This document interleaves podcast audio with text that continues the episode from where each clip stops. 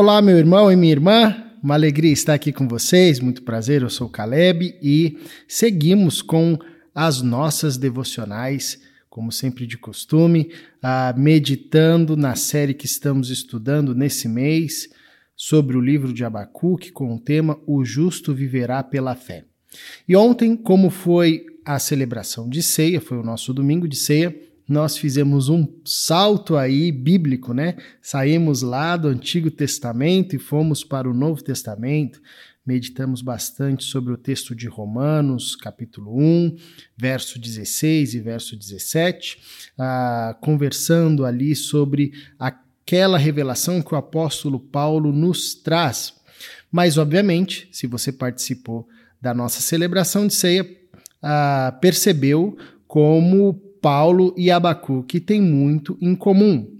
E hoje, na nossa devocional de número 6, a gente vai conversar justamente sobre isso, sobre as proximidades ah, entre o profeta Abacuque e o apóstolo Paulo, ah, mesmo separados aí por quase 700 anos de distância, né? 700 anos ah, em contextos diferentes, a gente encontra aproximações muito profundas Inclusive, o próprio apóstolo Paulo cita Abacuque e nos traz um olhar um pouco mais aprofundado da, do grande, da grande fala de Deus para o profeta lá no Antigo Testamento, onde ele ensina que o justo viverá pela fé ou por sua fidelidade.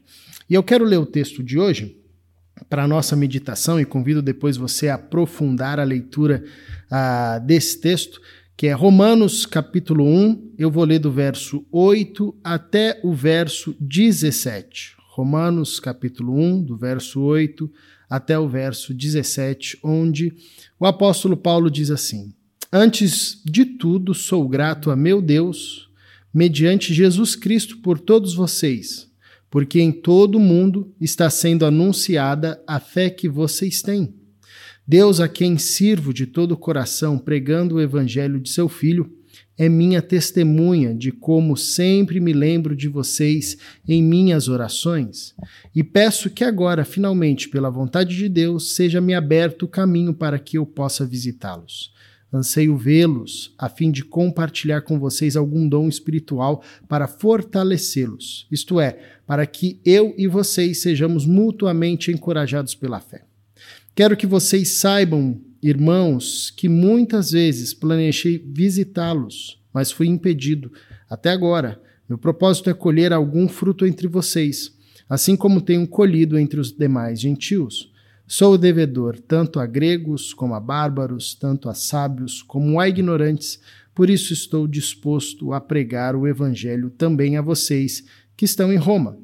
Não me envergonho do Evangelho, porque é o poder de Deus para a salvação de todo aquele que crê, primeiro do judeu, depois do grego, porque no Evangelho é revelada a justiça de Deus, uma justiça que do princípio ao fim é pela fé, como está escrito: o justo viverá pela fé.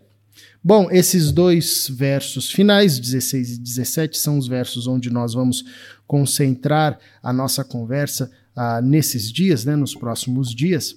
Mas nessa primeira devocional, inaugurando a nossa semana, eu queria chamar a atenção para a proximidade que a gente tem entre Abacuque ah, e Paulo. Mesmo separados por séculos de distância, ah, você tem proximidades entre esses dois contextos, entre esses dois personagens e os temas que eles trabalharam ah, cada qual ao seu tempo, respondendo ao seu povo, né? E a, a, aos ouvintes que o ouviram, e obviamente essa, essa resposta chega a nós também, né?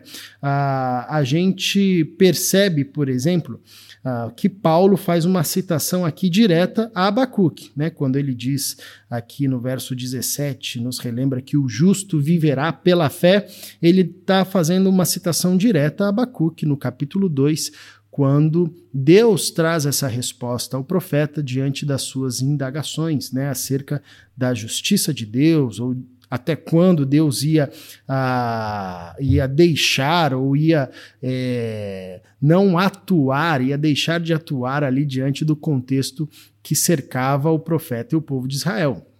Então é interessante que a gente percebe no contexto de Abacuque um contexto marcado pela injustiça, pela maldade, maldade que começava a crescer e a tomar conta a, ali do seu povo, e não só no seu povo, mas ao entorno também.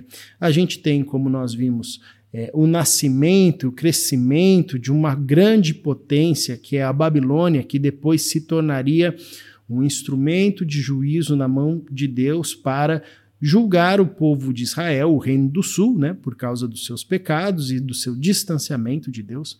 E outra marca também desse contexto de Abacu, que era o próprio povo de Deus, estava distante de Deus, ah, negligenciando a lei de Deus, negligenciando uma vida de obediência a Deus. Bom, no contexto de Paulo, séculos depois, sete séculos depois aproximadamente, não é diferente. Você também tem um contexto de profunda injustiça, um contexto violento, um contexto de profunda maldade. Isso dentro do povo de Israel e fora do povo de Israel. Né?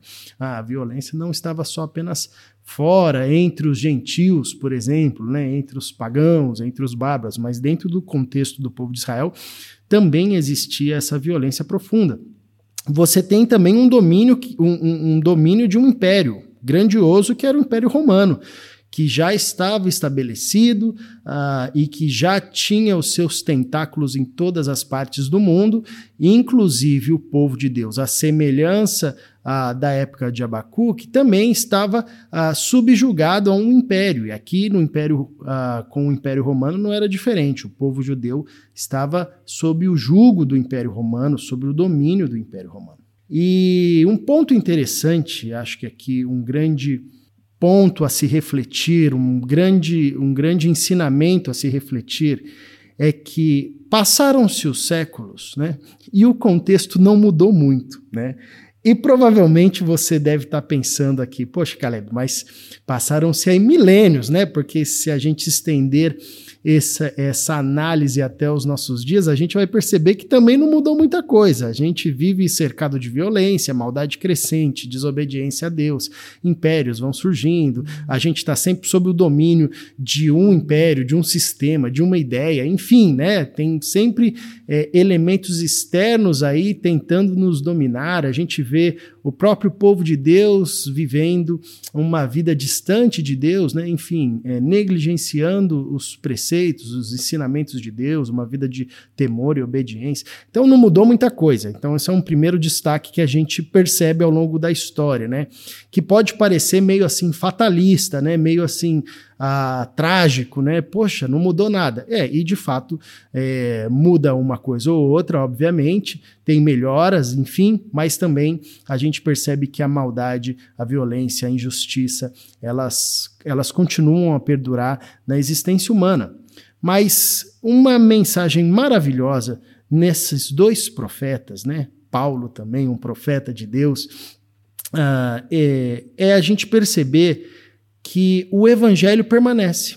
O evangelho permanece e persiste, mesmo no cenário de injustiça, mesmo no cenário de maldade, mesmo no cenário onde grandes impérios, grandes homens, reis, ideias, ideologias se levantam e tentam se estabelecer como senhores do mundo, senhores da história, aqueles que ditam a forma de viver, aqueles que detêm a explicação de todas as coisas, né? Diante de um cenário, de um mundo como esse, de disputas profundas, a gente vê o evangelho como o próprio Jesus descreveu, como uma semente de mostarda, pequenina, mas que quando plantada cresce e vira uma grande árvore, frutifica e gera a sombra para abrigar todos os animais, a aves, enfim, né?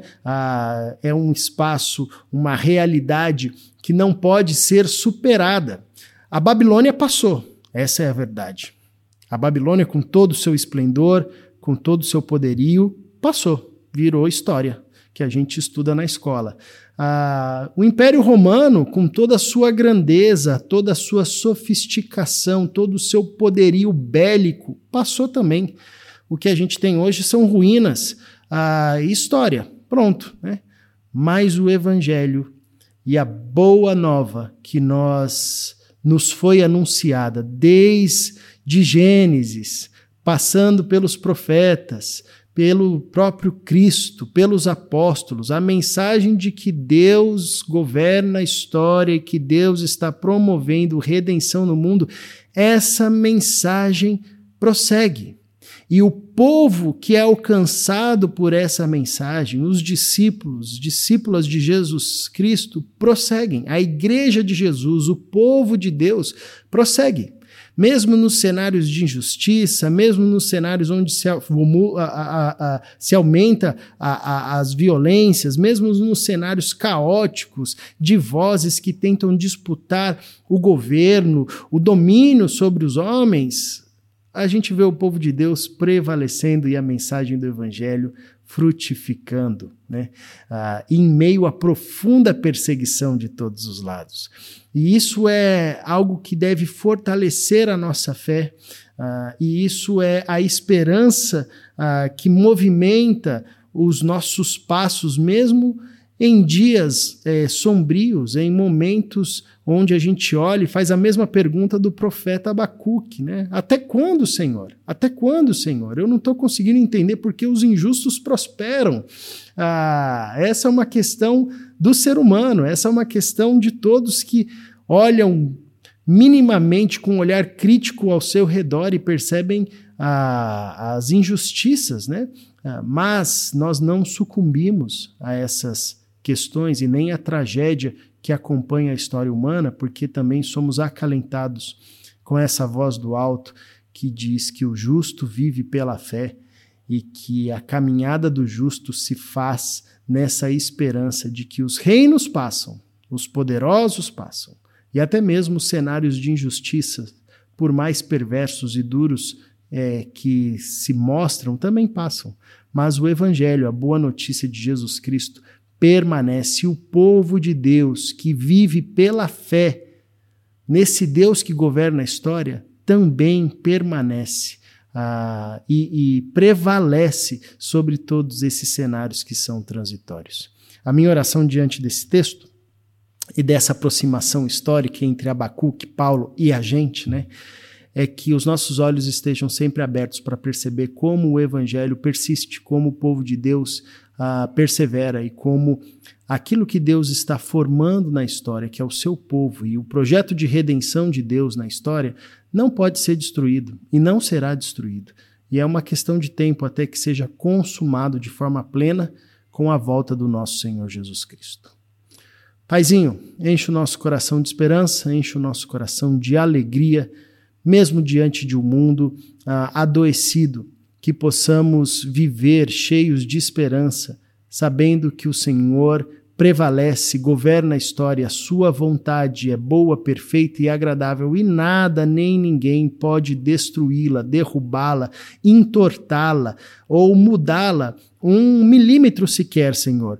Por isso nós podemos descansar em Ti e continuar caminhando, sendo cooperadores do Senhor para que o seu reino seja sinalizado aqui e agora da forma mais visível e poderosa possível.